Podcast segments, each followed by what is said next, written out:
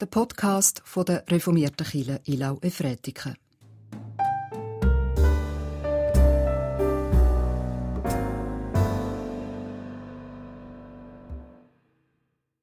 Liebe Gemeinde, Sepp der Glückspilz. In einer großen Familie kommt er zur Welt. Viele Brüder hat er. Auffallend schön und klug ist er. Sein Vater liebt ihn über alles. Liebe von Eltern ist etwas sehr Gutes. Hin und wieder schießt sie über das Ziel hinaus. Bei selbst Vater ist es so, nach meiner Einschätzung. Un unverhohlen zeigt er seine Sympathien für seinen Lieblingssohn. Sepp wird anders behandelt als seine Brüder. Er bekommt andere Kleider, andere Aufgaben. In diesem Familiensystem entsteht eine Schieflage. Etwas ist nicht im Gleichgewicht. Da hat Sepp einen Traum, der alles noch einmal ins Rutschen bringt. Er träumt von gebundenen Ehren, die um eine Ehre in der Mitte stehen und vor der verneigen sie sich. Sepp ist klar, was dieser Traum bedeutet. Seine Brüder verneigen sich vor ihm. Und davon erzählt er wie selbstverständlich in der Familienrunde. Wie mag das auf seine Brüder wirken? Und wenn selbst der Glückspilz ist, was sind dann die Brüder? Sind die Brüder die Deppen? In den Brüdern nagt und arbeitet es. Es wurmt und schmerzt. Ihnen geht es wie vielen, unendlich vielen anderen Menschen bis heute. Wenn etwas in der Familie zum Beispiel in die Schieflage gerät und dann in ihnen viel durcheinander bringt und wurmt. Sehr, unbe sehr unbekömmliche Zutaten können dann anfangen zu kochen in einem selbst. Eifersucht, Hass, manchmal ist es Neid oder Angst oder enttäuschte Liebe. Das Gefühl, weniger wert zu sein als der andere, ungerecht behandelt zu werden, falsch eingeschätzt worden zu sein, oder auch nicht zu, nicht zu genügen. In solch einer Schieflage werden Wunden gerissen. Die Brüder von Sepp schweigen. Vielleicht ist es in ihrer Familie nicht üblich, über Gefühle zu sprechen. Vielleicht wollen sie auch nicht zugeben, wie es in ihnen aussieht. Als sie einmal mit ihren Herden in der Steppe sind, sehen sie von weitem Sepp auf, sich zugehen, auf sie zugehen. Sie können so einschätzen, er wird wahrscheinlich noch eine halbe Stunde brauchen, bis er bei ihnen ist. Das ist die Gelegenheit. Nur die Brüder und Sepp, kein anderer Mensch, weit und breit. Sie wissen, was sie wollen. Sie haben eine Mordswut endlich Schluss machen mit dem Elend in der Familie, wieder frei atmen können. Sie sind sich einig. Den Sepp bringen sie um. In der Steppe kann er von irgendeinem Tier gerissen worden sein. Das kann keiner überprüfen. Dem Ältesten ist bei dem Vorhaben nicht ganz wohl. Er hat eine andere Idee. Sepp in eine tiefe Grube werfen dann ist er auch aus der Familie, ohne dass ein Mord geschehen muss. Und für sich plant er, selbst später zu befreien. Aber nach Hause darf er natürlich nicht mehr. Das wird dann Sepp von alleine einsehen. Als Sepp bei den Brüdern in der Weite der Steppe ankommt, sind sie nicht mehr die Deppen. Sie greifen ein, fesseln Sepp und werfen ihn in die Grube soll er doch verrecken. Der Zufall kommt den Brüdern zugute. In der Ferne sehen sie fremde Menschen durch die Steppe ziehen. Als diese bei ihnen angekommen sind, verkaufen sie ihnen ihren Bruder. Die Loser sind Problemlöser geworden. Zwar nicht ganz zweifelsfrei, aber immerhin. Sepp in der Tiefe. Dieser eine Tag in der Steppe macht aus Selbstleben ein völlig anderes. War es einst wie auf Rosen gebettet, ist er nun ein Sklave in Ägypten. Jetzt muss er schuften, dass andere entspannt die Sonnenseite des Lebens genießen können. Jede einzelne Position, jede Vergünstigung muss er sich hart erarbeiten. Sepp schafft es erstaunlich gut. Dann gibt es eine Verleugnung und der Sklave Sepp fällt noch tiefer. Er ist jetzt ein gefangener Sklave. Nach Jahren im Gefängnis wird ihm seine Fähigkeit im Deuten von Träumen zum Türöffner. Schließlich wird er aus dem Gefängnis entlassen und man höre und staune, er wird der zweitmächtigste Mann im Land Ägypten.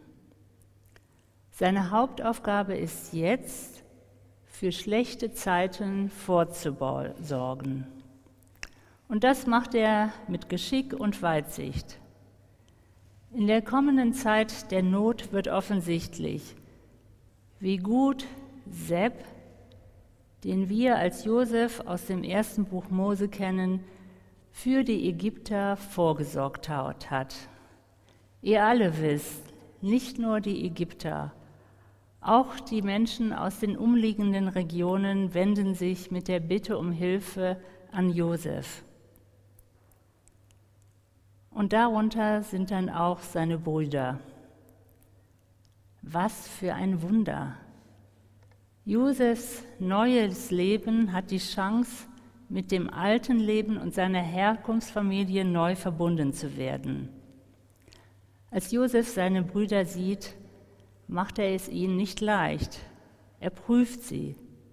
Haben sie sich verändert? Wird er ihnen trauen können? Nach einiger Zeit wagt er es. Alle Bediensteten werden weggeschickt und dann ist er mit seinen Brüdern, die es noch nicht wissen, alleine und es bricht aus ihm heraus. Keine Worte, sondern Trauer, Verzweiflung, alles, was sich in den Jahren angestaut hat. Unbändiges Weinen, Schreien, Schluchzen. Was für ein Schmerz, was für eine Überwältigung. In der Bibel heißt es, Josef weint so laut, dass es das ganze Haus des Pharao hört. Schließlich findet er seine ersten Worte wieder und sagt, ich bin Josef. Lebt mein Vater noch? Die Brüder erstarren. Sie können nicht reagieren. Jesus, Josef meint, kommt doch näher. Es geht nicht. Die Brüder sind wie in Panik. Ihre größte unverzeihliche Missetat liegt auf einmal vor allen offen. Was für eine Scham! Wo ist das Loch, in, die, in, das sie sich, äh, in dem sie verschwinden können? Keine Regung. Da sagt Josef, nun grämt euch nicht, dass ihr mich verkauft habt, denn um Leben zu erhalten, hat Gott mich hierher gebracht. Josef sieht jetzt nach so vielen Jahren mit dem rückwärts gewendeten Blick auf sein Leben und rückwärts gedacht, gesehen, sind all die Abgründe und die erfahrenen Ungerechtigkeiten im Nachhinein eine Art von Führung Gottes für Josef. Der von seinen Brüdern verkaufte Josef hat in Gott Frieden über seine Lebensgeschichte gefunden. Verlassen und verraten von seinen Brüdern sieht Josef gerade in den dunklen Zeiten seines Lebens Gott am Wirken. So seine Erkenntnis, wenn, er in den Rückwärtsspiegel blickt. Das teilt er nach meiner Einschätzung, so wie ich es in der Bibel gelesen habe, sehr versöhnlich und offen seinen Brüdern mit. Vergeben ist schwer und manchmal ist noch schwieriger, die Vergebung von anderen und von Gott anzunehmen. Als sich wenige Jahre später die gesamte Großfamilie erfolgreich in Ägypten niedergelassen hat und schließlich Jakob, der Vater der Geschwister, stirbt, packt die Geschwister erneut das schlechte Gewissen gegenüber Josef. Das ist die Stelle, die Gabi Lerche vorgelesen hat aus dem ersten Buch Mose. Die Brüder fragen sich wieder, hat Josef uns wirklich verziehen oder wird er sich jetzt, da der Vater gestorben ist, an uns rächen? Ihre Befürchtungen und Ängste Josef gegenüber wachsen so enorm schnell wie in dem Buch von, äh, wie in dem Buch von Saint-Exupéry, äh, dem kleinen Prinzen, die Affenbrotbäume also bald sie sozusagen Erde finden, unendlich wachsen. Und so kommen die Brüder gar nicht auf die Idee, direkt mit ihrem Bruder zu sprechen, sondern sie schicken mal erst Boten zu Josef und denen, die sollen ihm, sollen ihm sagen, der Vater hätte vor seinem Tod gebeten, dass Josef den Brüdern verzeihe. Wie auch früher schon fällt es den Brüdern sehr schwer, direkt äh, mit ihrem Bruder zu sprechen. Und als die Boten bei Josef sind, berührt ihn, äh, ist so Josef wieder sehr stark berührt, dass die Brüder solch eine Taktik anwenden. Und als Brü äh, der Bote dann sagt oder die Boten sagen, was sie zu sagen haben, fängt Josef wieder an zu weinen, ein Mann. Und wahrscheinlich berührt ihn sehr tief, dass die Brüder so ihm so wenig vertrauen. Und im Gegensatz dazu hat er Gott in seinem Leben ganz, ganz anders erfahren. Natürlich war sein Leben schlecht gewesen damals als Sklave oder erst in der Grube und nachher sogar im Gefängnis. Aber Gott, so Josef, war immer bei ihm gewesen und hat am Ende geholfen, durchzugehen. Und als die Brüder mitbekommen, dass Josef wieder weint und dann fassen sie sich ein Herz und gehen selbst zu Josef rein und Josef sagt ihnen dann, fürchtet euch doch nicht. Ich bin nicht Gott, der euch verurteilen kann. Und ich möchte es auch gar nicht. Ich stehe nicht über euch. Ich bin einer von euch. Wir sind alle gleich. Und er tröstet seine Brüder, heißt es in der Bibel, und redet ihnen tief ins Herz hinein. Diese Familie mit dieser so starken Schieflage am Anfang hat, glaube ich, auf diesem Weg mit Josef langsam wenigstens die Chance gehabt, aus ihrer Schieflage herauszukommen, indem er seinen Brüdern von Herzen vergeben konnte und sie hoffentlich dann beim zweiten Mal diese Vergebung dann auch annehmen können, konnten. Wie schön. Wenn wir uns in unserem Leben und darüber hinaus umschauen, können nicht nur in Familien Schieflagen entstehen. Überall im Leben gibt es Situationen, die aus dem Lot geraten, sei es bei der Arbeit oder in einer Klasse, in jeder Gemeinschaft und auch in einer Gesellschaft oder in der globalen Weltengemeinschaft ist auch eine große Schieflage. Schieflagen entwickeln sich ganz leicht im Leben. Die eindrucksvolle Geschichte von Josef gibt mir den Impuls, mit Gott auf meine oder auf unsere Schieflagen zu sehen. Meine Aufgabe ist dann je nach Situation entweder um Vergebung zu bitten oder auch Vergebung anzubieten, sofern das möglich ist. Beides ist schwer, manchmal auch zu schwer. Es kann Zeit brauchen, Vorarbeit, bis es passt. Wie schön, wenn es dann eines Tages möglich ist, zwischen zwei Menschen oder auch in größeren Gruppen. Mein Verdacht ist, am Ende ist es schwerer, Vergebung anzunehmen, wie bei Josef und seinen Brüdern sichtbar wurde. Unser Wochenspruch, einer trage des anderen Last, so werdet ihr das Gesetz Christi erfüllen, ruft uns diese Woche mit der Josefsgeschichte im Hintergrund auf, wenn möglich, großzügig auf mein Leben zu schauen und darüber nachzudenken, wem kann ich vergeben?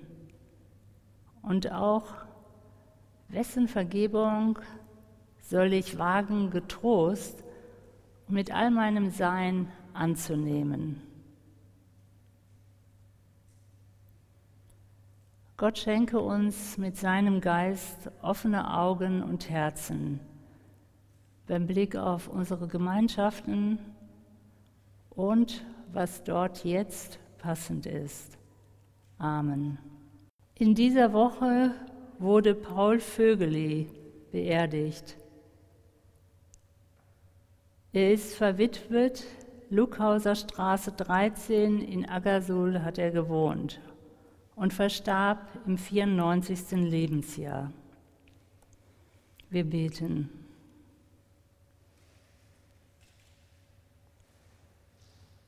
Gott, wir bitten dich für alle, die um Paul Vögeli trauern, die mit ihm verbunden waren. Segne sie und behüte sie auf ihrem Weg durch die Trauer. Amen. Gott, wir beten für alle, denen eine Schieflage im Leben zurzeit schmerzt Gib uns allen Mut hinzusehen und offen miteinander zu sprechen. Und hilf uns zu Gesprächen, die weiterführen. Hilf uns mit dir, Schmerz zuzulassen, Gerechtigkeit beim Namen zu nennen und den Weg der Vergebung zu suchen.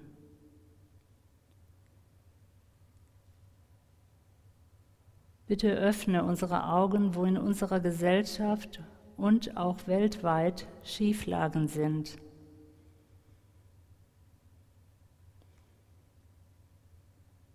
Sei du mit deinem Geist des Respekts, der Wahrheit und des Friedens in dem Internat und der Schule im Libanon, für die heute gesammelt wird. Segne das ganze Land.